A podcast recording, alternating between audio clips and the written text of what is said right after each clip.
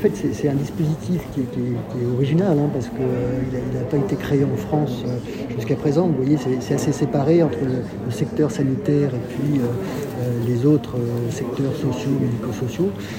Et, là, l'originalité de ce dispositif, c'est que c'est vraiment une collaboration entre l'hôpital et ville, les municipalités, et, surtout que ces personnes, qui sont des psychologues, hein, des professionnels en, psychologie, vont assurer des consultations, soit sur un lieu qui est prêté par la mairie, euh, donc la maison des, projets, euh, ici, euh, soit directement sur les campus des étudiants, et notamment le CRUS, hein, où il peut y avoir des étudiants qui logent, donc au plus près de cette population à risque. et donc, alors, généralement pour des pathologies qui sont très sévères, hein, on incite plutôt à les consulter sur les dispositifs sanitaires qui existent déjà, le centre psychologique, les équipes, les équipes mobiles de, crise.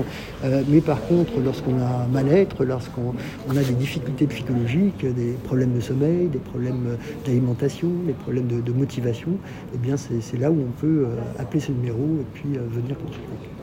Est-ce que aujourd'hui vous considérez finalement qu'il y a une grande partie de la population étudiante et de la population générale qui en demande de cette aide. Et euh, à votre avis, que, quelle, pourrait être finalement la, conséquence d'un autre, euh, autre confinement, puisque c'est quand même euh, ce qui semble être, être plus ou moins évoqué par les médias. Alors des confinements régionaux, mais quel, Qu'est-ce que vous pensez quelles pourraient être les conséquences de, ce nouveau confinement justement sur les étudiants et puis sur la population en général? Oui, pour, répondre à votre euh, première euh, question, hein, euh, la, population étudiante est particulièrement touchée. donc il y a plusieurs enquêtes qui, ont été faites et ça dépend des outils qui sont, qui sont utilisés pour recueillir ces, ces, souffrances psychiques. mais globalement, on sait a environ 30 à 40% des étudiants euh, qui ont des difficultés euh, dépressives. Euh, on sait qu'il y a environ 10%,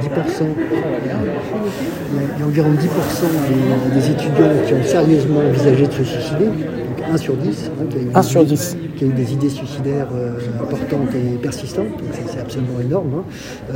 Et, donc on sait, alors ça s'explique par plusieurs facteurs, hein, l'isolement, le besoin de contacts sociaux, et puis pour répondre plus à votre deuxième question, un facteur qui joue beaucoup et beaucoup pour les étudiants, c'est cette incertitude. C'est-à-dire que par rapport au confinement, euh, Bon, le premier confinement a été difficile, euh, mais vous avez vu comment ça s'est passé. C'est-à-dire qu'on avait l'impression qu'on allait sortir, et puis après on pensait en 2021, lorsqu'on a fêté la nouvelle année, que tout était derrière nous. Et puis on, avance, à chaque fois on a l'impression, on ne sait pas quand ça va finir, on a des vaccinations, mais il y a des variants qui arrivent.